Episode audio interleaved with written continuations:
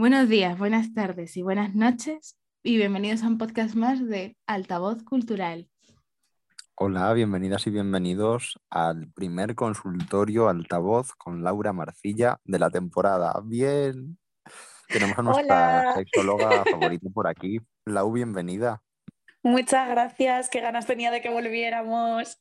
Por favor, qué reestreno tan maravilloso nos espera. Total. Eh, pues sin más dilación, chicas, porque tenemos material por delante, como siempre. La verdad es que es una sección que siempre es frondosa. ¿eh? Hay que reconocer que entre unas cosas y otras nos juntamos siempre con cosas muy interesantes por aquí. Así que si os parece, a romper mismo el hielo con eso alguna de decir que es una sección frondosa, Ferki, eso de decir que es una sección frondosa es como una manera muy elegante y muy bonita de decir que yo me enrollo y me voy por las ramas, ¿no? Para nada. Yo creo que todos, todos aquí, eh, Dios los cría y ellos se juntan. Para nada. No, porque además, en fin, tú sabes que yo, como me dé por empezar a hablar también, tenemos el lío montado. Así que nos, por eso nos llamamos también, yo creo, de hecho, Lau, en el fondo. Pues sí, seguro. Eh, vamos a empezar, pues, y esta vez por orden, fíjate. Vamos a ver. Oh, nos dejan esto por aquí para romper el hielo. Mm. Soy chico y nunca he tenido relaciones sexuales. ¿Qué ventajas y desventajas encuentras en hacerlo la primera vez con una profesional del sexo? ¿Lo recomiendas? Empezamos fuerte, ¿eh? vale, a ver, em, claro, bueno, mm, igual va a ser un poco decepcionante mi respuesta, porque yo no soy ni de recomendar ni de desrecomendar, no sé si esa palabra existe, me la acabo de inventar, nada en materia de sexualidad. ¿Por qué? Porque al final cada persona es diferente em, y no se pueden dar pautas únicas con absolutamente nada, ni, ni, con la masturbación, ni con las relaciones sexuales, ni con las fantasías, ni con nada. Entonces, mm, a ver si podemos pararnos a analizar a lo mejor eh, algunas de las situaciones que se pueden dar cuando alguien paga por, por servicios sexuales pero yo le diría a esta persona que a lo mejor se hiciese, antes de, hacerme una pregunta a mí, se hiciese a sí mismo la pregunta de ¿por qué me estoy planteando hacer esto? Es decir, Em, a veces pasa, no sé qué edad tiene el chico, porque no lo, no lo comenta en la pregunta, eh, que con el tema de la supuesta virginidad, entre comillas, comillas, comillas, porque esto yo mm. creo que ya ha salido en otros, en otros episodios, sabéis que la virginidad no existe, por si alguien llega del tirón a este, a este episodio, la virginidad tal cual no existe, es simplemente un constructo, un concepto que nos hemos inventado. Y lo que ocurre es que a pesar de que no exista como algo físico, como algo tangible, sí que genera mucha presión.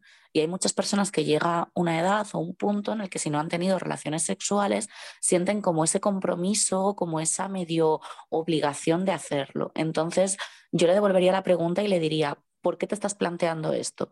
¿Te lo estás planteando porque realmente a ti te apetece mucho tener relaciones sexuales y de verdad no te ha sido posible encontrarlo de, de otra forma? ¿Te lo estás planteando porque crees que te sería más fácil hacerlo con alguien con quien a lo mejor no tuvieras que tener, bueno, iba a decir que no, respeto y empatía, por supuesto, hace falta incluso con las personas que, eh, que se dediquen al trabajo sexual, pero, pero a lo mejor no tienes la misma implicación emocional que tendrías que tener con, con una persona a quien hubieras conocido en otro contexto o con quien tuvieras una relación sentimental.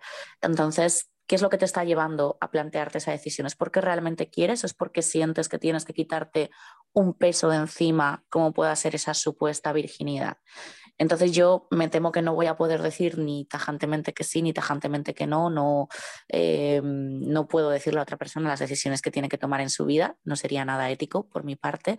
Em, sí diría que bueno que se plantease que por desgracia cuando alguien paga por un servicio sexual no siempre existe la garantía 100% de que estés pagando por un servicio que la otra persona esté ofreciendo voluntariamente.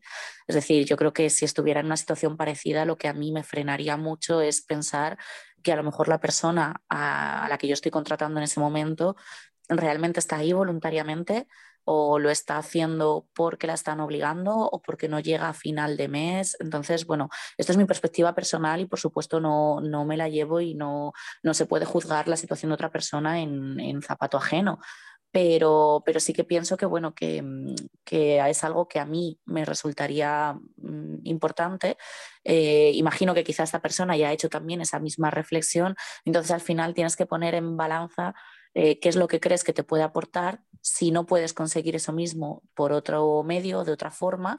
Em, y también, pues bueno, si de verdad crees que mm, te haría sentir mejor o a lo mejor no, porque muchas veces pensamos que cuando por fin consigamos algo que nos apetece mucho, no sé, mm, me estoy alejando un poco de la sexología, pero eh, yo me acuerdo pues la primera vez que tuve mi primer trabajo, mi primer mm, currito temporal, yo pensaba que esa sensación de tener trabajo y ser un poco más independiente iba a ser maravillosa y al final fue maravillosa el primer día. Luego cuando, cuando tienes ya que ir a trabajar todos los días a las 8 de la mañana ya no tanto, entonces que a veces idealizamos las cosas, que a veces veces eh, nos creamos expectativas que luego cuando no se cumplen nos decepcionan y eso, bueno, esto no puede, nos puede pasar con una prostituta y nos puede pasar con, otra persona también que, no se dedique a este trabajo, pero no sé, o sea, yo aquí haría muchas más preguntas de las que respondería, quizá. No sé si está siendo muy decepcionante para vosotros escuchar esto. Mm, no, yo lo primero que. Dime, dime.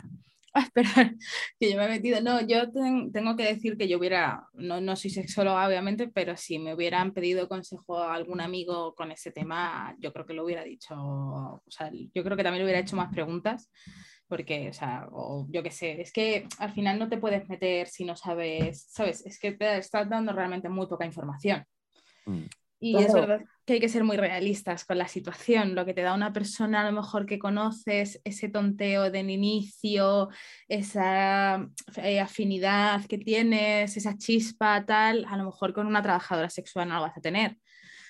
Porque es lo que tú dices, el factor de que no sabes si esa persona lo hace porque ah, es que el amor a primera vista, me refiero, me, ha entrado por los ojos o porque realmente le estás pagando. Y a lo mejor no es, la sensación no va a ser la misma en ese caso. Yo creo que también añadiría, que creo que lo has dicho, pero yo lo recalcaría bastante, que la presión social por perder la virginidad antes de, eh, cierta edad, o es que no puedo, pues eso, no puedo entrar a trabajar en la oficina después de la universidad y seguir siendo virgen, que es que no te lo preguntan, o sea, no, no, es, no eres más válido o menos válido por, que no está echar cosas de una vista. Yo, yo, me lo he llevado por ahí y a lo mejor ni siquiera es el caso de este chico, a lo mejor es simplemente que de verdad tiene mm, curiosidad genuina por tener relaciones sexuales porque a él le apetece, pero a lo largo de, mm, del tiempo que llevo trabajando como sexóloga, me han llegado tantas consultas parecidas que en las que en el fondo lo que había era mucha presión social, mucho, mucho sentimiento de, de, no estar a la altura si no has pasado como por este rito y al final, bueno, pues el sexo es una opción como, como otra cosa cualquiera, pues yo qué sé, como viajar al extranjero.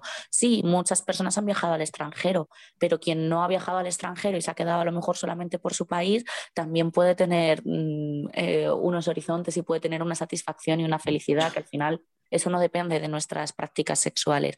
Y sobre todo que, que las prácticas sexuales per se no nos dan felicidad, sino que si nos dan cierto tipo de satisfacción es cuando las tomamos esas decisiones realmente convencidos eh, y cuando más o menos ajustan a nuestras expectativas, que insisto, las expectativas son muy puñeteras.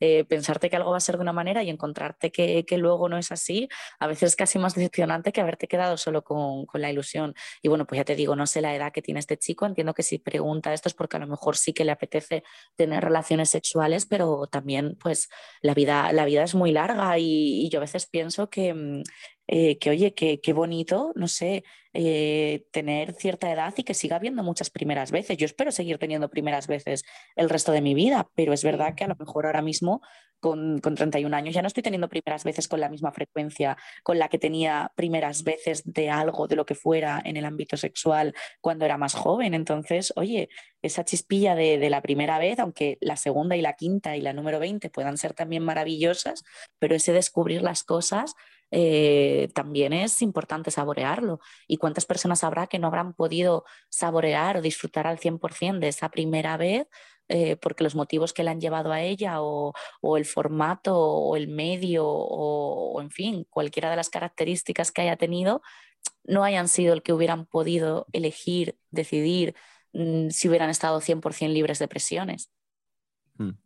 A mí hay dos cosas que, de los que habéis dicho que estoy muy de acuerdo. Una como intuición y también sin conocer realmente la historia que hay detrás, es la de la, de la sensación de la presión. Yo creo que además es un poco, no sé, por algunas cosas que, se leen o que te cuentan, eh, gente más mayor que tú, pues un poco esta de, no, eh, no perdió la virginidad el chaval hasta que mm, lo llevamos a conocer una prostituta, básicamente, ¿no? A mí esto me lo han contado, no en casos cercanos, íntimos, familiares, ni mucho menos, pero sí gente conocida que, pues, yo qué sé, eh, te lo cuentan como algo muy natural por esa presión de la que habláis. O sea, yo sí que creo que aquí, hablando desde la intuición, porque ya digo que desconozco el trasfondo, me da que va un poquito por ahí, como medida de, oye, no tengo, como tú decías, Lau, otra forma de poder eh, llevar a cabo esto y recurro a esto que me parece maravilloso igualmente. No quiero demonizarlo ni que parezca algo que es un recurso así dicho fríamente ni nada. Pero sí que creo que va un poquito por ahí, por intuición y también creo que tiene que ver lo que decís de, del tema de las expectativas. Creo que eso también tiene que ver con lo que hemos hablado mucho en este consultorio acerca del porno y cómo entendemos ciertas cosas del sexo. No por nada, igual, no quiero generalizar, pero creo que también hay un componente de, no sé, una profesional del sexo. A lo mejor esa concepción de, vaya, tiene que ser, pues, no sé, como una especie de maestra del sexo frente a lo mejor, como tú decías, Lau, pues una persona, una amiga, una compañera, una persona con la que tienes una conexión previa a nivel personal, que como también decía Ruth, te ofrece una serie de cosas que no te ofrece alguien que no conoces, ¿no? Entonces creo que hay un poco de las dos partes un poco del tema de la presión social y un poco del tema de eh, esa idealización, tal vez, de, lo que supone ir a una profesional del sexo, entendido como algo, pues, como muy idílico, no sé, como muy perfecto. Eh, no sé, es que además creo que ahí hay conceptos complicados sin ir más lejos, como el del que entendemos por perfecto. O sea, eh, debe haber, no, no quiero ir por ahí porque, claro, pero, no, pero estoy muy de acuerdo con todo, con todo lo que estás diciendo, Ferki, y además no para nada, o sea, quien, quien, quien esté escuchando esto, eh, sobre todo si es la persona que manda esta pregunta, para nada pienso que esto se desprenda de esta pregunta en concreto, pero a mí sí ha habido personas que me han transmitido la sensación de que cuando te hablan de eh, consumir prostitución, lo hacen como una forma, no sé, eh, de, mm, de, poder explorar fantasías o, o, cosas que le gustan dando por hecho que automáticamente la, profesional del sexo, solo por serlo, tiene que decir a todo que sí o tiene que apetecerle todo. Y no podemos olvidar de que en última instancia eh, tienen también derecho a marcar límites, son seres humanos, no son máquinas, sino que estamos tratando también con personas y por supuesto no podemos dar por hecho ni que, ni que todo lo que vayamos a hacer le vaya a gustar, ni que esté mm. dispuesta a acceder a todo. Entonces, que a lo mejor también hay que desmitificar un poquito, un poquito esa imagen, que es decir, eh, no es un juguete, no es un objeto, sigue siendo una persona. Eh, quiero recalcar que no pienso ni me ha transmitido para nada esa pregunta, esta sensación, pero otras experiencias que he tenido hablando con otras personas sí me han hecho ver que hay personas que, deshumanifican un poquito, deshumanifican, no, perdón, deshumanizan a, las personas que se dedican al trabajo sexual y siguen siendo personas eh, y, hay que seguir teniendo en cuenta, por supuesto, pues un mínimo de, empatía y de escuchar pues sus preferencias y lo que le apetece y lo que no le apetece. Esto no vale con como yo lo he pagado, ahora no, esa persona no tiene derecho a opinar ni a marcar límites. Claro, que no es un servicio frío en plan de aquí como pago, ¿no? Eh, lo que han dicho, que el cliente siempre tiene la razón. Eh, es, algo que no en este, en este caso y en ninguno suele ser así, pero en este caso sobre todo más que, es, eh, yo creo que es un, contacto directo, es algo que te ofrece otra persona y, no porque pagues puedes hacer lo que te dé la gana, obviamente. Sí, yo creo que también hay que marcar un poco. Es que el trabajo sexual está, tiene una es que es un tema muy polémico porque además, eh, pues, insisto, desde fuera no siempre se puede diferenciar ese trabajo sexual voluntario de esa trata o esa explotación que por desgracia sufren muchísimas mujeres. No, yo estoy, yo estoy contigo. Pues yo te voy a enlazar esta pregunta de este muchacho eh, con una de una muchacha que también habla como de primeras veces, pero de orgasmos, ¿vale? Dice, estoy teniendo relaciones con una chica que me ha dicho que nunca se ha corrido. Es muy activa, tiene mucha libido y me dice que disfruta mucho, pero justo antes de llegar al orgasmo me pide que pare. ¿Esto es normal? ¿Cuál es tu opinión profesional? Bueno, antes que nada tengo que decir que me flipa, Ruth, cómo eres capaz de lanzar una pregunta con otra que no tienen nada que ver.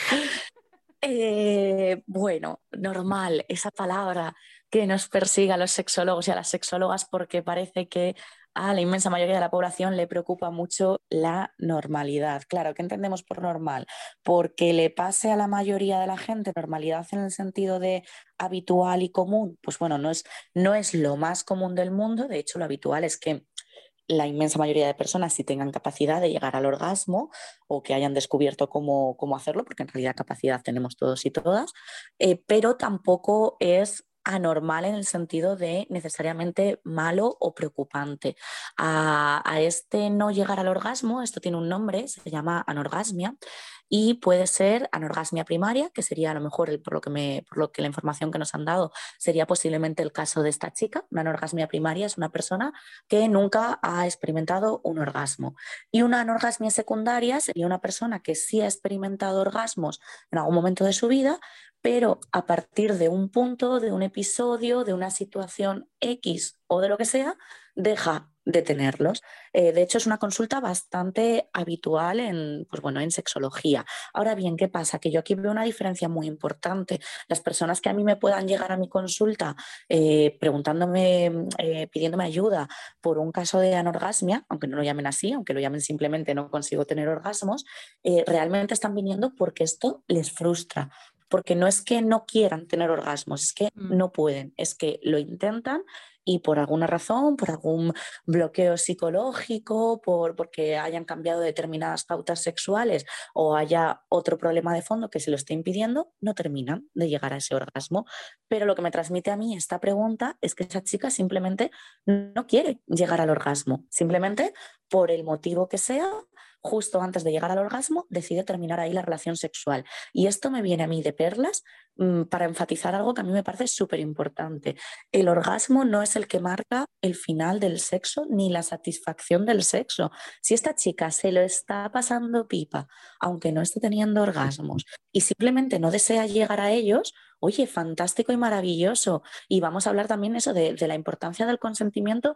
Ojo, no solo el consentimiento sexual que les damos a los demás, sino el consentimiento sexual que a veces nos marcamos a nosotros mismos, que, que tire la primera piedra aquella persona que, que nunca se haya visto en una situación de, Buah, realmente ya no me apetece tanto seguir por el motivo que sea, porque estoy cansada, porque mañana madrugo, porque ya he tenido suficiente, pero tengo la sensación de que tengo que seguir porque o bien yo o bien mi pareja hay que alcanzar un orgasmo. Entonces, vamos, aplaudo con las orejas a esta chica que tiene súper claro que no quiere llegar al orgasmo y dice, oye, ya está yo hasta aquí, me quedo bien y eh, en este punto paramos. No creo que tenga que ser preocupante que tu pareja sexual no llegue al orgasmo, especialmente si lo que te está transmitiendo es que se lo pasa bien y que disfruta y que sigue teniendo ganas de, tener relaciones contigo. Eh, y el único caso en el que me parecería, bueno, no, no preocupante, pero que entiendo que a lo mejor sí podría mm, haber un trasfondo así un poquito más serio, sería que a lo mejor no quiera llegar al orgasmo porque eh, le hayan a lo mejor metido vergüenza o por la educación sexual que haya recibido se sienta mal de alguna manera o le preocupe, yo qué sé, tener un squirt y eso le parezca una guarrada. Es decir, en el caso de que hubiera sido un trasfondo eh, un poquito más grave, mm, sí pienso que, a lo mejor sería algo que si esa persona quiere, eh, debería poder trabajarse, pero insisto, en última instancia es, es decisión de esa tercera persona. Entonces, la chica que nos está consultando, yo le diría que, bueno, que, que disfrute de tener una pareja sexual que además tiene esa habilidad de comunicar que, que no siempre los demás tenemos y que en principio no tiene, no tiene por qué preocuparse porque si le está diciendo que disfruta y ella está notando y está viendo que disfruta, al final el orgasmo es opcional, es mm. accesorio. Sí, es la guinda de la tarta, quien lo apetece y quiere y lo tiene, fantástico, eso que se lleva, pero tampoco se está perdiendo nada, eh, ni tiene por qué tener menos satisfacción sexual la persona que por H por B no tiene un orgasmo. Claro, yo, eh, esta pregunta a mí me viene muy bien para hilar una de las que yo tenía también pensadas cuando la he leído y dicho me viene al pelo, porque eh, yo tengo una persona muy cercana que hace poco se me acercó, eh, tiene, es mayor de 30 años, y se me acercó diciéndome lo mismo. que nunca había llegado al orgasmo, no sabía lo que era y, y que tampoco la importaba, pero fue como, pero a ver, fue como, vamos a ver, espérate. Y, y fue como, vale, tienes algún problema. Eh, es verdad que sufrió un accidente muy de pequeña, ¿vale? Se rompió la cadera, bueno, la atropellaron, tal. Eh, entonces, eh, yo no sé por qué me dio la sensación de que podía ser algo físico. Rollo, pues como se rompió la cadera, eh, tiene como un corte en, los labios, en una parte de, la vulva, pues, la vulva del chocho, básicamente, perdón, es que no me gusta vulva, pero es que me sale solo, del chocho, y, me daba la sensación como que era algo físico. Entonces me dijo, no sé si ir al ginecólogo tal, porque me da como mucho reparo preguntar si puedo tener algo físico, no sé qué. La convencí de que preguntara al ginecólogo, le dije, primero vamos paso por paso, porque la dije, yo iría a una sexóloga, tal, pero bueno, vamos a ver si primero es algo físico. Y la dijeron que, físico no era, que sí podía afectar un poco, pero que físico no era. Entonces le han dado el número de una sexóloga. Para, porque dice, claro, yo quiero ser madre, me parece muy mal no haber tenido un orgasmo antes de ser madre. O sea, ¿sabes? Como eh, es lo que ella... ¿Le, has comentado que las personas que son madres también les permiten tener orgasmos después de haber dado Sí, pero que como que le parece un mundo, ¿sabes? El ser madre y no... Además, como se supone que el orgasmo te favorece a la fecundación, no sé qué, o sea, entiéndeme, es como como, no sé si es verdad o mentira, esto ya lo hablaremos supongo que más adelante en otro podcast, me lo guardo. o sea, a ver, te puedes quedar perfectamente embarazada sin un orgasmo, pero en última, es verdad que, que, que la última opción eh, o a nivel evolutivo, si lo quieres llamar así, de, de, las contracciones vaginales del orgasmo es empujar un poquito los espermatozoides para arriba. Entonces, sí, vale, lo facilita, pero vamos, tampoco creo que tenga que tener necesariamente problemas para quedarse embarazada solo por no tener un orgasmo. Sí, pero que como tiene como la, eh, la cosa de quiero tener un orgasmo antes de ser madre, pues yo que sé, metas que te pones en la vida. Me parece genial, ¿eh? O sea, cada uno aquí, pues. Sí, sí, eh, sí yo me quiero comprar una casa antes de los 35, pues esto es lo mismo. Pero yo, quiero, yo quiero viajar a Japón, aquí cada uno con, sus, metas. Pero que me resulta muy curioso porque a lo mejor la chica de la pregunta que preguntaba por su pareja sexual en este momento es una persona eh, más jovencita, no lo sé, pero en el caso de mi amiga, pues ya es una adulta, como lo, podríamos llamar así, una persona adulta que ya con, con su casa, su pareja estable. Y, me resultaba muy curioso que, era como que le daba vergüenza hablarlo, eh, porque claro, pues físico, pues tal, no sé qué, no sé cuántas, y, ahora está en el punto en el que eh, ha dado el paso de hablarlo con el ginecólogo, bueno, la ginecóloga en este caso que la atendió la última vez, eh, ella le ha dicho que, que vaya a una sexóloga porque dado lo que ella tiene, pues a lo mejor son cosas que tiene que tratar de otra manera, a lo mejor no puede alcanzar el orgasmo de una manera básica, sino que por los daños físicos que tiene, pues a lo mejor hay que enfocarlo de otra manera, tal, o sea, no sé cómo, más o menos la movida es algo así. Fíjate, que conforme lo comentabas tú, digo, sería muy, muy raro que, que, fueran causas físicas, porque mira, incluso las mujeres que tienen paraplegia eh, son capaces de alcanzar el orgasmo por la estimulación del cuello del útero, del cervix.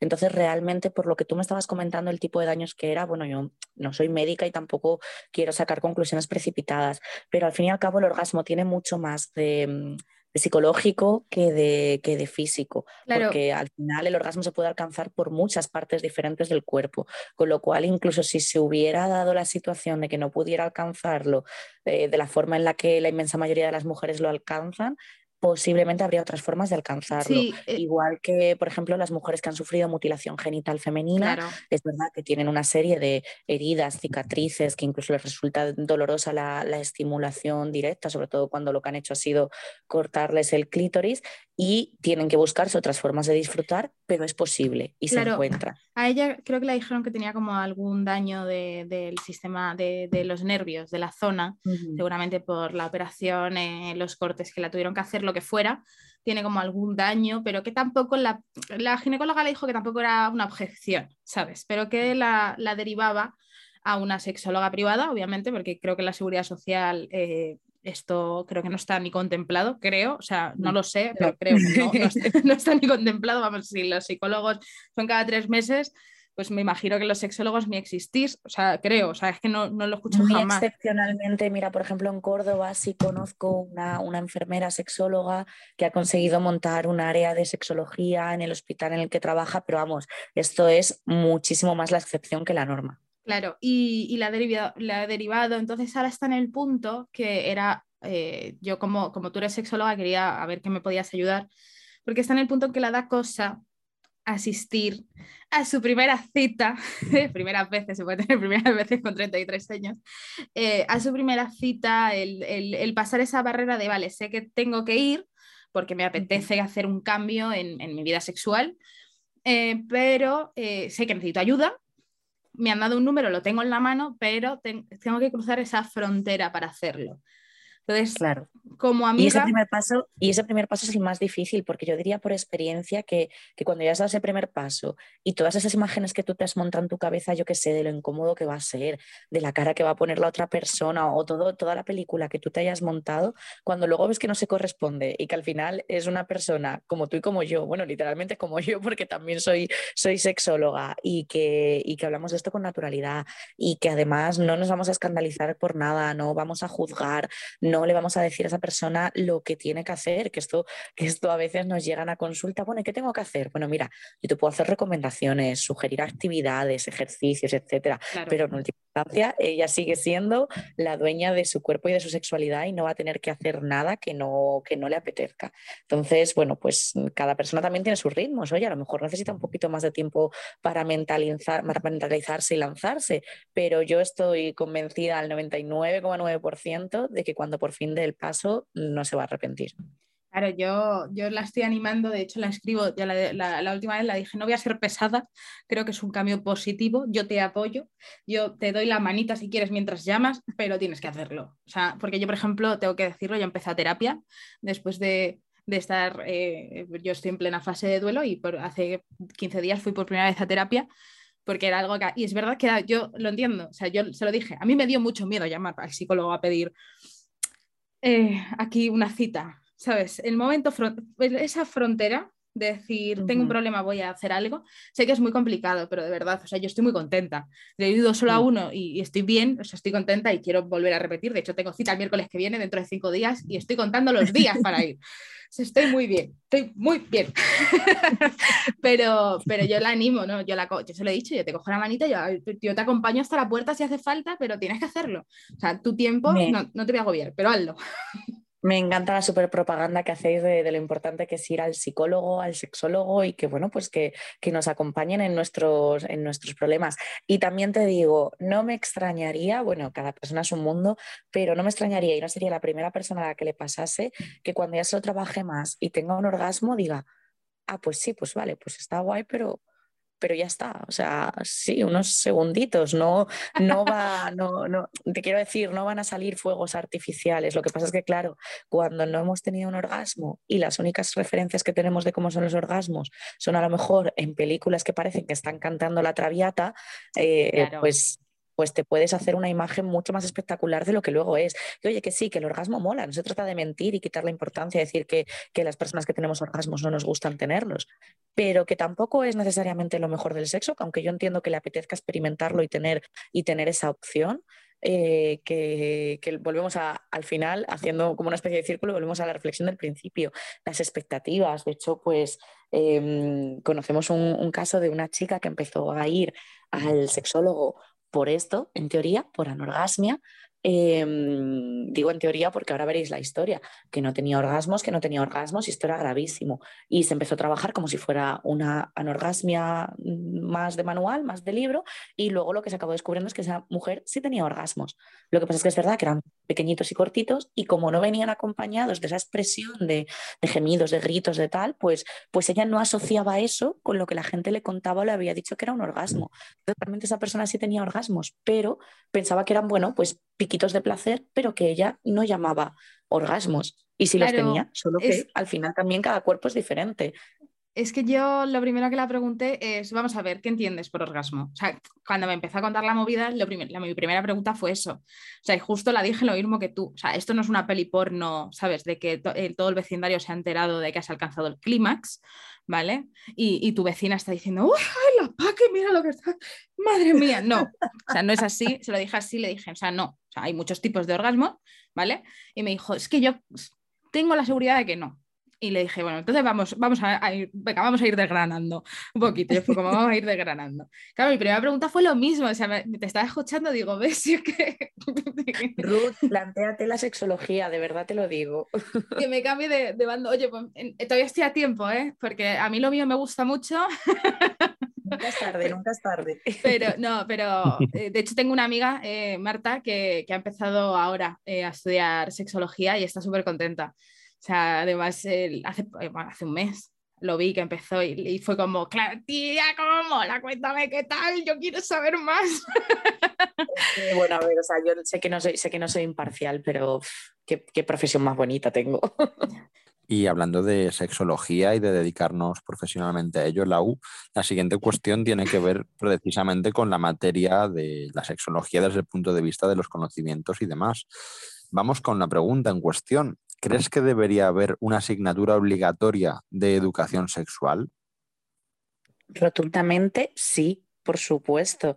Es decir, no sé eh, mm, si esto lo llegaré a ver yo algún día o no, me encantaría. Y de hecho, yo en mi familia saben que yo siempre he dicho que, que yo no me imagino haciendo oposiciones y la única excepción que yo le veo a eso es que algún día haya una asignatura en los institutos de educación sexual y que para poder impartirla yo tenga que hacer oposiciones y ahí me vais a ver la primera opositando, hincando codos para conseguir mi, mi plaza. Me parece súper necesario. Pienso que hay contenidos más que de sobra para poder hacer una asignatura, aunque sea de una hora a la semana. Y vería muy necesario que no fuera una asignatura optativa, porque si fuera una asignatura optativa, al final lo que pasaría es que las brechas que ya existen entre ciertos sectores de la población, que a lo mejor, al menos desde sus casas, están recibiendo un poquito de educación sexual o unas actitudes más tolerantes y más positivas hacia la sexualidad, eh, esas brechas se agrandarían con las personas que a quien no les permitirían escoger esa asignatura. Entonces, por eso pienso que tiene que ser obligatoria de calidad y para todo y para todo lo eh, para todos los chicos y chicas en, edad escolar. Y esto además sí nos permitiría eh, hacer una evaluación más constante de cómo mejoran las cosas y cómo cambian cuando podemos trabajarlas en profundidad. Si yo tengo dos horas para trabajar uno de los miles de temas que hay en sexualidad, eh, en esas dos horas, gran parte del tiempo se va en llegar presentarme y que cojan confianza conmigo.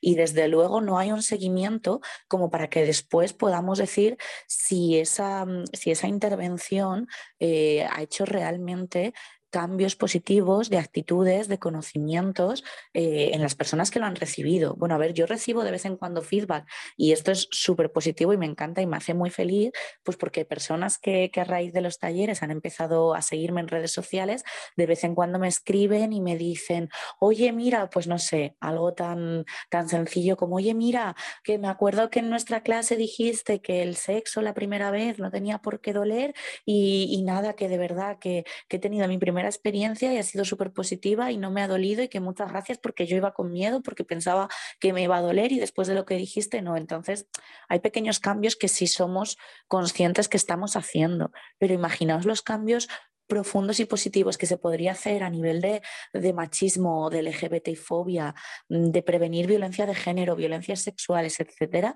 si pudiéramos trabajar esas actitudes, eh, meternos a fondo con el autoestima de los chicos y las chicas y, darles una, una, vueltecita en condiciones y no cuatro pautas rápidas y, tres pinceladas de información cada vez que vamos a los institutos. Si con lo poquito que tenemos ya estamos a veces consiguiendo cosas súper positivas, Imaginaos si pudiéramos llegar a conocer en profundidad a esos chicos y esas chicas con los que trabajamos, los problemas que tienen, la de situaciones de, violencia que se podrían detectar y atajar. Yo creo que, no sé si lo comenté, sé que, que a vosotros os lo he contado alguna vez, pero no recuerdo si fue ya en un podcast o si fue hablando en otro momento.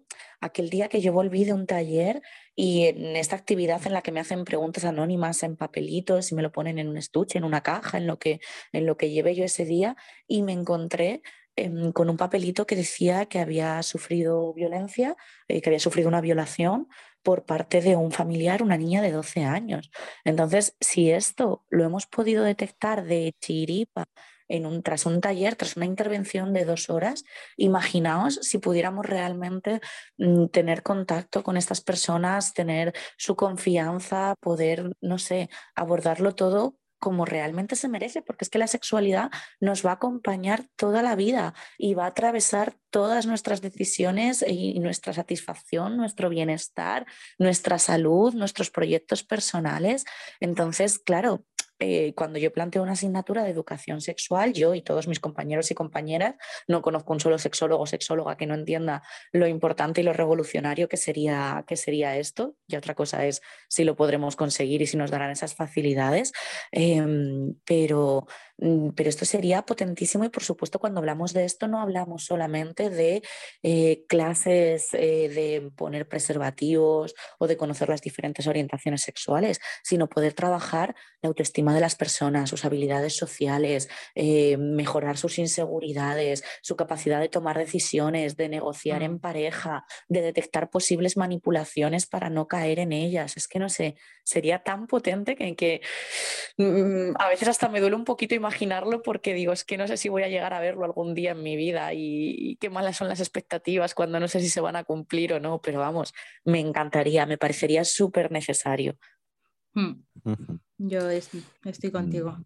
Mm, nada más que añadir y además, sobre todo, Lau desde ese carácter troncal a la propia vida, efectivamente. O sea, es que es eso, no, no es ciertas cosas o, mejorar ciertos aspectos o a nivel de comunicarte con una persona que realmente conoce la materia y te puede aconsejar o te puede orientar o ayudar, sino lo que tú has dicho, abarca tantas posibilidades de autoconocimiento, de conocimiento colectivo en pareja, no sé, vamos, firmo cada cosa que has dicho, pero además eh, desde fuera y desde no formar parte de, lo que es el ámbito propiamente de la sexología, creo que estoy totalmente de acuerdo con todo lo que puede aportar. En fin, me parece... estoy tan convencida de que si, si esto se pudiera hacer, a lo mejor al día siguiente de implantarlo, evidentemente no, pero que en las siguientes generaciones lo íbamos a notar y íbamos a tener un mundo bastante más sano.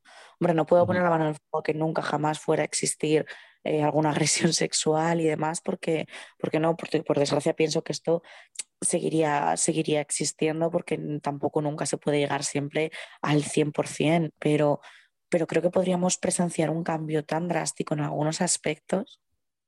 Mm.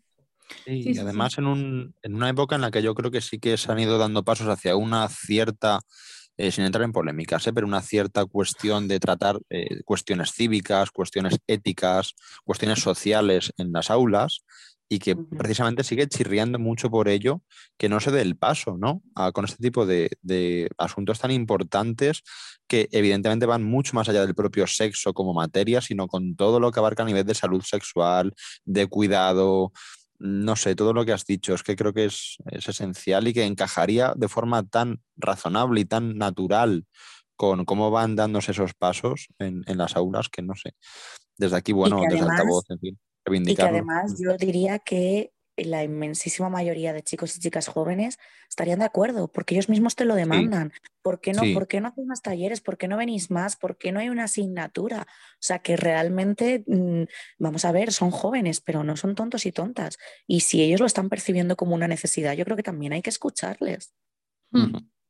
Sí, lo que pasa es que, bueno, a ver, vamos pasito a pasito, es lo que yo digo siempre y que, que esto es así. La, eh, yo lo digo con el feminismo, pero se puede extrapolar a, la sociedad en algunos ámbitos, que al final se trabaja no para un presente, se trabaja para un futuro mejor. O sea, eh, todo se trabaja así. O sea, no pedimos, eh, ahora mismo no lo pedimos para que los chavales de ahora de 15 años o de 12 tengan, sino que a lo mejor los que vengan detrás son los que lo, al final lo disfrutarán y son los que podremos ver un cambio real. Yo creo, ¿eh? O sea, no sé si estáis conmigo, o sea, es algo que no es inmediato. Ya nos gustaría a todos tener una... a mí me encantaría que lo fuera, pero soy realista y sé que no lo va a ser. Claro, sé que si algún día llegamos a verlo será, será con tiempo y que a lo mejor esto empezará por implantarse a lo mejor en uno o dos cursos y cuando se vea que ciertos sectores que van a profetizar que esto es el apocalipsis, cuando se vea que no es así, pues ya como todos los derechos, porque al fin y al cabo bueno, es que no podemos olvidar que la educación sexual es un derecho reconocido por la ONU, reconocido por un montón de, instituciones internacionales, está dentro de los derechos sexuales que forman parte de los derechos humanos. Entonces, realmente estamos vulnerando ese derecho, que es el derecho de los chicos y las chicas jóvenes, cuando no les estamos facilitando de forma mm, positiva y de calidad esta, esta, educación sexual a la que tienen derecho. Entonces, bueno, pues como toda conquista de derechos, empezará poco a poco. Entonces, posiblemente si llegamos a verlo será, pues primero unas miguitas y intentaremos ensanchar cada vez más eso hasta que sí que cubramos toda la etapa escolar. O yo por lo menos estoy en ese tren al 100%. Claro, o sea, yo me, a mí también me gustaría tener una varita mágica y decir, wow, venga, vamos a cambiar el mundo, ¡pum! Ya, cambiado. pero, pero es, yo, yo por eso digo que siendo realistas, los cambios que pedimos ahora y que se están haciendo serán para, para generaciones eh, posteriores a las nuestras y a las que hay ahora incluso que tampoco pasa nada, que joder, que es que vamos pasito a pasito, que vamos ganando batallitas y dentro de 100 años o 50 años podemos decir que habremos ganado la guerra, ¿no? Pero mientras... La 50. 50, me gusta más 50. Si es dentro de 50, yo no me jubilo hasta los 80 y, llego a verlo, llego, a, llego a trabajarlo. Qué guay. Bueno, de todas maneras, si te gusta, mucha gente que le gusta su trabajo no se jubila a los 65. Bueno, si nos jubilamos, sé que esa es otra, no quiero entrar, no quiero abrir melón. Eso, ya, es otro tema, ya te digo, o sea, yo no entra en el consultorio. jubilándome por, por agotamiento y por cansancio y por necesidad que, por, que porque esté quemada de mi trabajo. Ahora mismo lo veo así siempre digo que tengo el trabajo más bonito del mundo. Yo me levanto, hay días que me tengo que levantar prontísimo para irme a un instituto que está en un pueblo a dos horas de donde yo vivo y me da igual, me levanto con ganas y me levanto contenta porque es que además todo lo que te devuelven en estos talleres es mm, una sensación de que les gustas, de que les llega, de que lo necesitan, de que lo aprecian, que es que, ¿cómo no, cómo no vas a, disfrutarlo? Claro, no, no, no, totalmente. O sea, pero bueno, a ver, bueno, en la vida, Lau, ¿qué te voy a decir? Pero bueno, mola, mola, me mola tu trabajo, yo te acompañaría. Yo si vienes a Madrid, yo, yo soy tu, tu, compañera, yo voy donde tú quieras. daría la, daría la vida. O sea... Pues en Madrid todavía no he dado talleres en institutos, pero vamos, si, si me lo ofrecen, si me invitan o me sale la oportunidad, de cabeza que voy, como, como en cualquier otro sitio, vaya, no le digo que no a nada. Normal, no, no, vamos. Más si te gusta, si te gusta lo que haces, o sea, te vas, vamos, yo me iría al fin del mundo. Fíjate lo que te digo, me dice, tienes que hacer tal, un proyecto de marketing tal en la otra punta del mundo, me voy. O sea, no sé cómo me, pagarían, pero me gusta, me voy, vamos. bueno, vamos, con, vamos a seguir con las preguntitas. Esta me gusta mucho y esta me viene bien para hilar con otra vez, si es que. Pero es verdad que se sale. Eh, mira, yo ya empiezo a pensar, lo siento, esto lo tenéis preparado de antes. El, os ponéis antes del programa y decís, venga, vamos a maniquinar cómo hilamos esta con esta otra. Si no, yo no me lo explico. Absolutamente falso, No, no, no. ¿Sabes? No, no, no, ¿Sabes lo que pasa? Que las veo y digo, joder, pues es que preguntarlas en plan a capo me parece fatal, ¿sabes? Esto tiene que, hay que introducirlo. Yo mm, siempre lo digo. No, no, me sale así, es natural. Yo es que no es, un arte, es, es, innato. Me, me, corre por las venas. Eh, me gusta esta pregunta mucho porque la voy a hilar con una después, no con una de antes. La voy a hilar con una después. Preguntan, ¿por qué hay vergüenza para hablar de sexo en una pareja que lleva años de relación? Pues evidentemente tiene mucho que ver con la, con la pregunta anterior y tiene que ver con la educación sexual. No solo con la educación sexual formal que hayamos recibido ¿no? en el instituto, sino pues, oye, ¿cómo nos educan nuestras familias, los medios de comunicación, la sociedad? ¿Qué nos transmite sobre el sexo? Pues en general nos transmiten que es algo de lo que mejor no se habla. De hecho, esta falsa idea, mito del amor romántico, de que cuando estás con la persona adecuada no hay que hablar y todo sale maravilloso y los orgasmos se sincronizan, esta patraña que nos han vendido y al final, em, al final pues se nos hace todavía a muchas personas difícil hablar, incluso con la persona con la que tenemos más confianza y con la que estamos compartiendo eh, nuestros encuentros sexuales y sobre todo, bueno, esto se puede dar en cualquier pareja, pero sobre todo se da mucho o se da más a menudo eh, cuando queremos hablar de algo de lo que a lo mejor nos avergonzamos o nos sentimos culpables, no porque esté mal, sino porque nos han hecho sentir que está mal. Pues no sé, alguna fantasía que tú tengas y que pienses o te hayas creído o te hayan vendido la moto de que eso está mal o de que eso está sucio, o por el miedo a la reacción de la otra persona, qué va a pensar si le digo que fantaseo con esto, o si le digo que me apetece probar tal práctica, y si se ofende, y si se lo toma mal. Entonces, claro, por eso trayéndolo de nuevo con, la pregunta anterior, venga, aquí sí veo, aquí sí veo muy bien la, relación que habéis hecho. Por eso yo digo que es tan importante en educación sexual trabajar todo, trabajar la comunicación. ¿Cómo, cómo te comunicas sexualmente? ¿Eres capaz de, expresar tus deseos, de marcar tus límites, de compartir tus ideas, tus sensaciones? Eh, de hecho, mm, cuando, cuando hablábamos antes de, oye, que el sexo no se termina después del orgasmo, es que es más, para mí el sexo nunca se tendría que terminar eh, sin una conversación conversación, o bueno, a ver, algo, nunca, mm, nunca digas nunca, no hay, no hay pautas exactas, hay días que terminas y estás agotada y te apetece dormir, pero para mí también forma parte de ese encuentro sexual y una parte muy importante, esa conversación posterior en la que le transmites a la otra persona lo que te ha gustado, eh, lo, que, lo que te ha sorprendido, lo que te apetecía, lo que quieres repetir, lo que mira esto no tanto. Para mí es una forma de disfrutar por segunda vez de ese encuentro sexual. Y bueno, pues realmente pautas sobre cómo aprender a hacer esto. Eh, de nuevo, la recomendación nuestra de siempre es vamos a perder el miedo y al sexólogo si tú estás viendo que te está fallando algo en tu pareja porque no os atrevéis a comunicaros bien eso. Para eso también estamos los sexólogos, no solo, no solo para dificultades en el rendimiento sexual, sino en la comunicación, en la satisfacción, en, en cualquier otro aspecto de la sexualidad.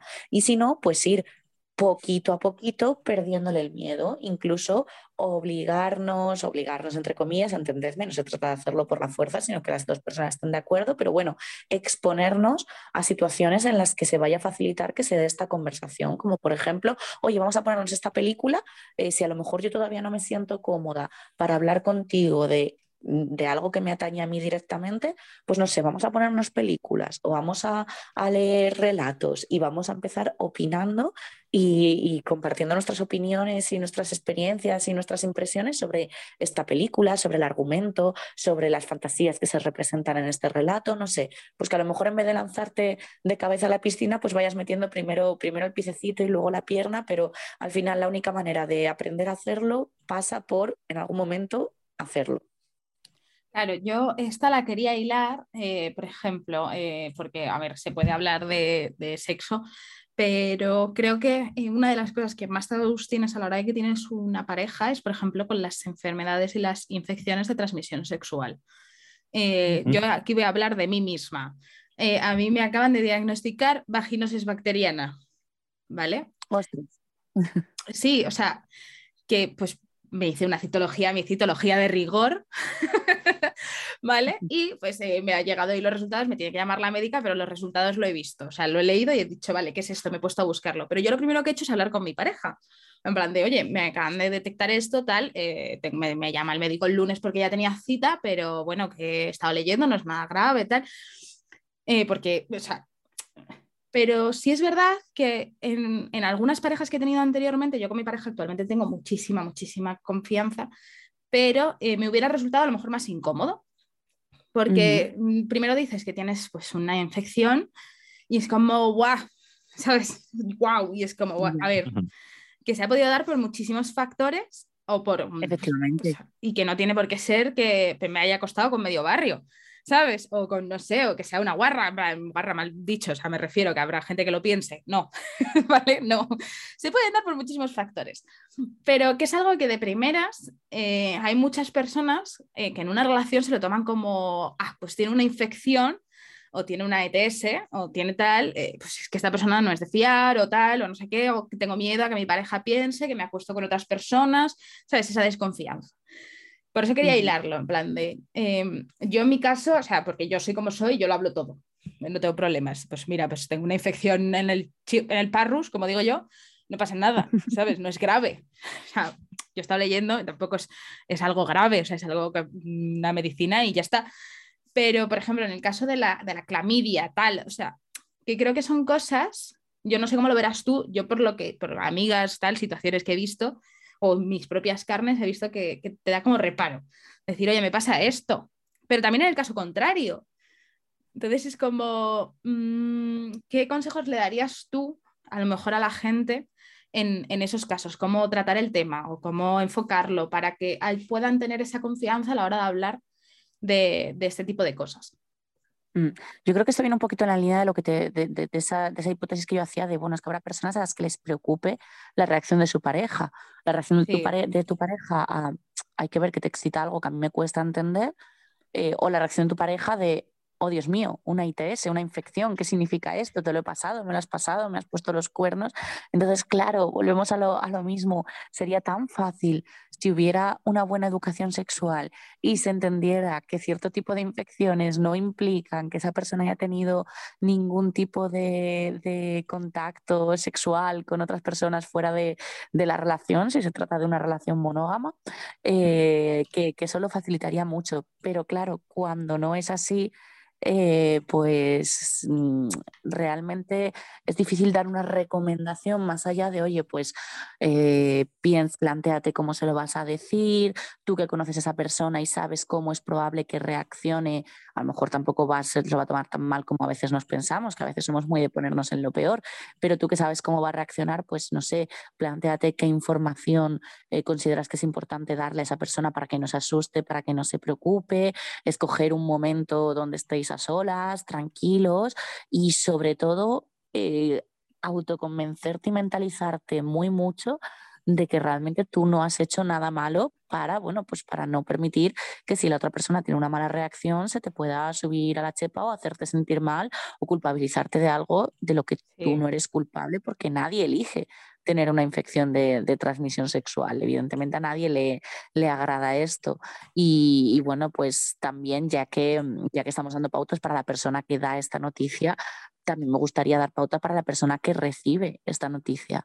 Oye, escucha a la otra persona, tienes derecho a plantearle tus dudas y las preguntas que te surjan, siempre con un poquito de empatía, de tacto, sin faltar al respeto y información. Es que la información es tan importante, que lo ideal de hecho sería que si a ti te diagnostican esto, por ejemplo, en el médico o en el ginecólogo, em, no se limitaran simplemente a darte una etiqueta este es, tu, este es tu diagnóstico y ya está, sino que te expliquen muy bien para que tú se lo puedas transmitir a las personas que sea necesario, que a lo mejor es tu pareja o a lo mejor no tienes pareja estable o tienes varias parejas o tienes que llamar a tus últimos encuentros mm. sexuales para que se hagan una revisión. Entonces, qué importante es que cuando tengas que hacer esto puedas hacerlo eh, pues con toda la información necesaria, que sepas exactamente en qué consiste, qué es. ¿Es un virus? ¿Es una bacteria? ¿Cómo se transmite? ¿Cómo se trata? ¿Cuánto de grave es? Porque es que sin todo, sin todo eso, sin esa, sin esa mínima información, es más difícil tener algo a lo que agarrarnos. Claro, yo, es, yo lo, lo, lo, quería comentar porque creo que es algo que todavía no, se, no, no, había salido en plan en los consultorios, lo de hablar, que tener confianza para hablar con tus parejas sexuales o tu pareja sentimental. Eh, sobre enfermedades o infecciones de transmisión sexual. Yo creo que hay mucho tabú todavía al respecto, es lo que te digo, lo de, pues, joder, pues eh, habrá gente que diga, eh, yo se lo he comentado a mi abuela hoy y me ha dicho, ¿qué has hecho? Así como, perdona. O sea, se me han desajustado los niveles celulares del parrus, ya, ya, o sea, no es nada raro, ¿sabes? ya está. Y, pero, claro, y mi tío, que es otro cavernícola con, con cariño, me dice, ¿te has ido de orgía? Y yo, no. Oh, Dios mío. No, sí, claro, o sea, imagínate, entonces, eh, si eso te lo dice... Además, es que ese mismo comentario además tiene ahí como como una especie de sexofobia de, bueno, ¿por qué pensamos que son peores o más peligrosas las orgías que los encuentros entre dos personas? Que entre dos personas pueden no haber preservativo y ser una práctica de riesgo y en una orgía de 50 personas a lo mejor todos se ponen su preservativo y sus medidas de protección y lo mm. cambian de una persona a otra. Vamos a dejar de, de comparar prácticas con, con la responsabilidad o la ética que no tienen nada que ver. Por eso te digo que es que al final es como, joder, es que, claro, y tú imagínate que tienes, eh, pues acabas de conocer a alguien, ¿no? Oye, que yo muchas veces lo digo, acabas de conocer o acabas de empezar a acostarte con una persona y todavía no tienes ese nivel de confianza como para coger y decirle, oye, pues es que me ha pasado esto, no, no te asustes, ¿sabes? Y, y pues que son cosas que a lo mejor no se dan nunca porque no tienes la, la suerte o lo que sea de la, la, desgracia en este caso, pero me refiero a que no tienes la, no se da la situación, pero que te puede pasar y que al final yo creo que hay que normalizar mucho las situaciones, o sea, yo porque, porque yo soy así, pero sé, sé que todo el mundo no es así y que se pueden dar situaciones muy incómodas. ¿Sabes? Lo que decíamos, el estigma de las infecciones o las eh, enfermedades de transmisión sexual tienen un estigma muy grande. ¿Sabes? Si es como... Lo que, nos remite de nuevo a, la educación sexual. y, que cuando trabajemos en educación sexual, las ITS no sea solo eh, ponte un preservativo o cómo se evitan, sino también desestigmatizarlas y entender que bueno, que no son una condena de por vida, que lo ideal es evitarlas y no tenerlas nunca, pero que tampoco se trata de repudiar a quien alguna vez las sufra. Claro, o sea, eh, también creo que lo hablamos en los primeros podcasts, por ejemplo, eh, que no se habla mucho de, de cómo no, de controlar las eh, enfermedades o infecciones de transmisión sexual, en, por ejemplo, en el sexo lésbico, que es como, claro, eh, parece que no hay barreras para controlar eh, a lo mejor que se den esas situaciones. Y es como, joder, lo hablamos, ¿no? Lo de, pues puedo comprar barreras de látex, puedo hacer una barrera de látex con un preservativo, tal, que esa información cuando, cuando yo tenía 15 años no existía, y ahora está al alcance de todo el mundo y cada vez se ve más. Pero hace 15, o sea, hace sí, casi 15 años yo era adolescente y no se hablaban de estas cosas. Y ahora hay muchísima información, que es lo bueno y lo bonito de, que la sociedad avance también. Pero que, parece que, todas las relaciones y todas las cosas son de, también es eso, de, un de pues, hetero y que hay un montón de cosas que luego, joder, que, que no es eso, que no solo la penetración, que es que te pueden pegar una ETS comiéndote la boca o comiendo otras partes, entiéndeme, lo que sea, un mejunje de sensaciones y de cosas que hacer. O sea, pero que el hablarlo entiendo que puede ser eh, para muchos casos pues eh, un dilema.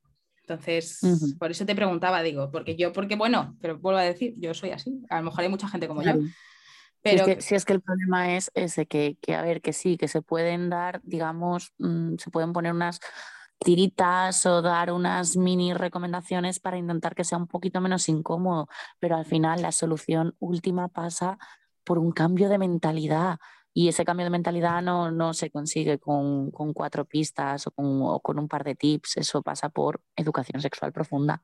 Claro, claro, mm. o sea, pero eh, como en este caso no tenemos la educación sexual, claro, era como, ¿cómo podemos enfocarlo? ¿Cómo puedes enfocarlo para tener, ¿sabes? Algún consejillo así del rollo, pues hazlo con naturalidad, ¿sabes? No pasa nada. A eso me refería, joder, que, al final, imagínate que eres una persona de 16 años, has, tenido tu primera pareja y te ha o sea, y pues habéis pegado algo, porque es que eso también está pegado, no, o sea, os habéis pegado. Y, ¿Y cómo lo haces con 16 años? Yo qué sé, yo con 16 años seguramente no lo hubiera hecho como ahora. ¿Sabes? No, segura. Y, y, a ver, y eso se seguiría manteniendo porque con 16 años tampoco somos como somos con 25, como somos con 30, con 40, con los que sean.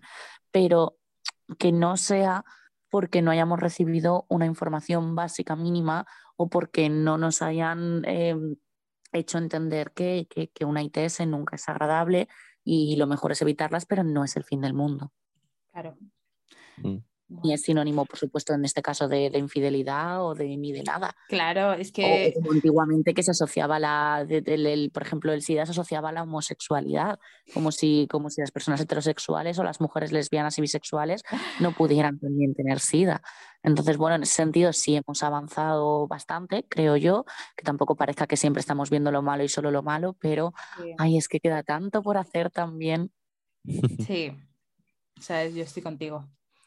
Bueno, y reivindicando además esa necesidad práctica, efectivamente, de lo que comentáis en cuanto a la educación sexual, y hablando, como bien decía Ruth, también del estigma y de los tabúes de ciertas comunicaciones, creo que otra barrera eh, hablando, pues eso, eh, entre parejas o personas que acaban de conocerse en, un encuentro sexual, mm, vamos, pendiente de que sea el primero de varios, por ejemplo, ¿no? Algo que se estabilice, por ejemplo, eh, surge también el tema de la asexualidad, esa extrañeza muchas veces de decir, jope, me ha dicho mi pareja, o, o de antemano cuando nos conocemos y vemos que a lo mejor nos gustamos, ya me ha dicho que es asexual. Y por eso quería hilar, mm, hablando de tabúes y de este tipo de comunicaciones tan complicadas a veces, de la siguiente pregunta que cierra el consultorio maravilloso de hoy. A lo mejor ya lo has explicado antes, pero me gustaría conocer mejor en qué consiste ser asexual y cómo poder saber si se es asexual. Vale, empiezo por la segunda parte y luego me voy al principio. No hay un test ni una prueba mágica para saber si eres asexual. Esto a mí en, este formato o en otros es una pregunta que me llega mucho. ¿Cómo sé si soy bisexual? ¿Cómo sé si soy homosexual? ¿Cómo sé si soy asexual? Amigo, amiga, amigue, no te lo, no te lo puedo decir, nadie te lo puede decir desde fuera. Esto es algo que pasa solo por el autoconocimiento. Pero claro, autoconocimiento fundado también en conocimiento más general, con lo cual yo voy a dar la explicación de lo que es la sexualidad y también de lo que no es la sexualidad, porque hay muchos mitos por ahí y con esa información, pues lo que cualquier persona que nos esté escuchando puede hacer es reflexionar y ver si se siente identificada, eh, si encaja con lo que más o menos siente. Y lo que a mí se me parece muy importante recalcar es que si de repente una persona se plantea, piensa o descubre que es asexual, realmente no ha cambiado nada. O sea, bueno, mm. ha cambiado que, tiene más conocimiento sobre, sobre sí misma, eh, que, mm, tiene más información y, pues, no, que, que, a lo mejor tiene que tomar la decisión de, de si lo cuenta, no lo cuenta o a quién y en, qué, y en qué contextos lo cuenta. Pero esa persona sigue siendo la misma. Entonces, que, que entendamos que, que, no es un cambio eh, que no es un cambio de personalidad ni de nada, que yo, por ejemplo, que soy bisexual, pero no lo descubrí hasta una edad bastante, ya estaba yo talludita, eh, yo sigo siendo la misma persona que cuando yo me autoidentificaba como heterosexual porque todavía no, no había hecho, pues bueno, este, este viaje a conocerme a mí misma, entendiendo y sabiendo lo que era la, la bisexualidad. Entonces, para no irme tampoco mucho más por las ramas, que yo no sé ya cuánto tiempo llevamos, menos mal que no me ponéis tiempo límite. Mm. La sexualidad es una orientación sexual, no es una enfermedad, no es un trastorno de ausencia de deseo. Es una orientación sexual que se caracteriza por la ausencia de atracción sexual o que la atracción sexual se dé solo en determinadas situaciones eh, con unas características muy concretas. Para entender, porque vale, esta es como la definición del libro, de manual, pero en la práctica, ¿qué significa? Ser asexual, ¿vale? Hay que diferenciar entre atracción sexual y deseo sexual. La atracción sexual sí es em, eh, ese, ese, sentimiento que tenemos hacia otras personas, con lo cual la primera característica es que tiene que haber otra persona implicada en el asunto, que es la que nos genera esta atracción de componente sexual, porque atracciones también hay de muchos tipos. A mí una persona me puede atraer físicamente, intelectualmente, eh, a muchos niveles, románticamente pero en este caso sería simplemente esa atracción sexual, ese impulso sexual hacia una persona en concreto. ¿Cuál es la diferencia entre esto y el deseo sexual? El deseo sexual no necesita que haya ninguna persona presente. Yo puedo tener deseo sexual porque sí, porque una mañana me despierto más tontorrona y digo, anda, mira, hoy tengo muchas muchas ganas de, de marcha. Y el deseo sexual puede tener que ver también solo conmigo misma y no necesito a ninguna persona para satisfacerlo. Y la otra diferencia principal entre deseo y atracción es que la atracción no es modificable a voluntad. Yo no puedo conseguir que alguien que no me atrae porque yo me concentre mucho, mucho, mucho, intente ver lo bueno que tiene, me empiece a atraer. Eso no va a pasar. Y tampoco va a pasar lo contrario, que si alguien me atrae, yo pueda eliminar de un plumazo esa atracción. Y en cambio, en el deseo, sí tenemos hasta cierto punto, porque tampoco tenemos varitas mágicas, pero sí tenemos un poquito más de, de poder sobre este deseo. Si yo, por ejemplo, me despierto tontorrona, como os decía, pero en ese momento no me viene nada bien porque tengo que irme a trabajar enseguida, pues bueno, yo soy capaz de distraerme, hacer otras cosas y que el deseo se acabe, se acabe difuminando. O al contrario, yo puedo estar en un momento en el que no estoy sintiendo deseo, pero pues empiezo, no sé, eh, me, apetece, me apetece masturbarme y empiezo a leer algo que me excite o a ponerme una escena de una película que yo sepa que me suele provocar ese tipo de reacciones y yo puedo de alguna manera tener esa, esa capacidad de inducir el deseo en mí. Entonces, sobre el deseo es impersonal y tenemos cierto control y sobre la atracción no. Y la sexualidad sería esa ausencia de atracción. Ojo, cuidado, que aquí está el mito más frecuente sobre la sexualidad. A las personas asexuales no les gusta el sexo. No tiene por qué ser así. A las personas de cualquier orientación sexual puede o no gustarles el sexo o las relaciones sexuales con otras personas. Pero de hecho la inmensa mayoría de personas asexuales también se masturban porque tienen deseo, tienen capacidad de sentir placer, de excitarse, a su cuerpo no les pasa absolutamente nada, pueden tener orgasmos, con lo cual la vida sexual de una persona asexual puede ser tan satisfactoria como la que más. Que aquí es donde yo creo que hay mucho estigma de personas que te dicen, es que yo no podría estar con alguien asexual porque para mí el sexo es muy importante. Bueno, es que lo que esa persona no tiene es atracción, pero sexo y deseo y placer puede tener tanto o más como cualquier otra persona.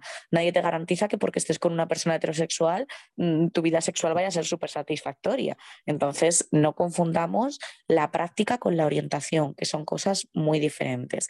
Y luego, dentro de la sexualidad, porque la sexualidad es muy amplia y de hecho hablamos del espectro asexual, no espectro como sinónimo de fantasma, sino como de que tiene diferentes, diferentes grados, diferentes intensidades, estaría también lo que se conoce como gris sexualidad, que es, es una forma de asexualidad, entra dentro de la orientación asexual, pero son personas que sí en determinadas circunstancias, en determinadas condiciones, pueden llegar a experimentar atracción sexual. Pero lo seguimos considerando asexualidad porque es tan específica la manera que tienen de sentir esa atracción que sigue habiendo una diferencia muy grande con el resto de personas, con las personas alosexuales, que somos quienes sí sentimos atracción sexual independientemente de si es hacia el mismo género, hacia otro o hacia varios. ¿Y por qué, ejemplo podría ser? Pues, por ejemplo, eh, el ejemplo de las personas eh, asexuales, de la sexualidad, la, la grisexualidad, que solamente sienten atracción sexual, por ejemplo, hacia las personas con las que ya tienen un vínculo muy íntimo. Esto se conoce como demisexualidad, que forma parte de la grisexualidad, que forma parte de la asexualidad. Como veis, tenemos categorías dentro de categorías. Sé que puede parecer muy complejo mm, a priori, si nunca nos han hablado de esto, pero en realidad es mucho más sencillo de lo que nos imaginamos. Entonces, ¿qué le pasaría a una persona demisexual? Lo importante es no confundirlo con una persona que simplemente elija porque sea su opción, su decisión, no tener relaciones sexuales con otra persona hasta que no hayan tenido varias citas. Imaginaos que yo decido, pues yo qué sé, me lo pongo como norma implícita por mi forma de ser, que yo hasta que no tenga tres citas con una persona no voy a mantener relaciones sexuales. Vale, eso no es ser demisexual, porque aunque yo me imponga no tener relaciones sexuales hasta el momento que yo decida, la atracción sexual sí está ahí y yo la mm. estoy sintiendo ya. Mientras que hay otras personas que literalmente no son capaces de sentir esta atracción hasta que no se ha desarrollado ese vínculo. Es como que esa atracción sexual es dependiente de otro tipo de relación más profunda. Y esto, por ejemplo, a veces se puede manifestar de forma que una persona demisexual dentro de la sexualidad, ve cómo en su grupo de amigos están, por ejemplo, comentando, yo qué sé, lo atractivo, lo atractiva que es esta persona famosa y la persona que no es capaz de experimentar atracción sexual hasta que no se ha desarrollado el vínculo, vale, es capaz de objetivamente decir sí, sí, es guapo o guapa según el canon, entiendo por qué a otras personas les parece atractiva, pero a mí ni fu ni fa. ¿Por qué ni fu ni fa? No porque esta persona en concreto no me guste, que eso también podría pasar, sino que con absolutamente ningún famoso, ninguna famosa te pasa, sino que tú necesitas que haya un vínculo, que haya cierta intimidad, que conozcas a la otra persona, para que entonces empiece a aparecer esa atracción sexual. Entonces, esta sería una forma de, de, asexualidad, no la única. También está esa sexualidad más pura en la que alguien de verdad nunca siente esta atracción sexual a lo largo de su vida. Y de nuevo, como decíamos, con el orgasmo o con cualquier práctica sexual o con la, comillas, comillas, virginidad o con cualquier otra cosa, no pasa nada, no se tienen por qué estar perdiendo nada. Son simplemente maneras diferentes de vivir la sexualidad. Es una orientación igual de válida que cualquier otra. No necesitan ir al, al médico, al sexólogo, al psicólogo, absolutamente nada. Y si lo necesitan, eh, o si alguien en algún momento lo acaba necesitando, no es porque el psicólogo vaya a ser capaz de cambiarte tu orientación sexual, sino que en todo caso puede ayudarte a aceptarla como podría pasar con cualquier otra orientación sexual. Y no sé si me he ido mucho por las ramas, pero bueno, me parece que es un tema que se habla mucho y que, y que había que, que, analizarlo bien. Sí, te iba a decir que en 30 segundos vamos a hacer una despedida en tiempo récord. Pues cerramos rápidamente. Eh, el próximo podcast en dos meses. Eh, Lau, encantada de tenerte. Eh, me ha flipado lo último. O sea, yo me hubiera alargado muchísimo más. y, ha sido un placer. Muchísimas gracias como siempre y, a las personas que siguen participando en el consultorio, por supuesto. Te queremos. Un abrazo muy fuerte. Te queremos, Lau. Un beso. Un abrazo. Hasta luego.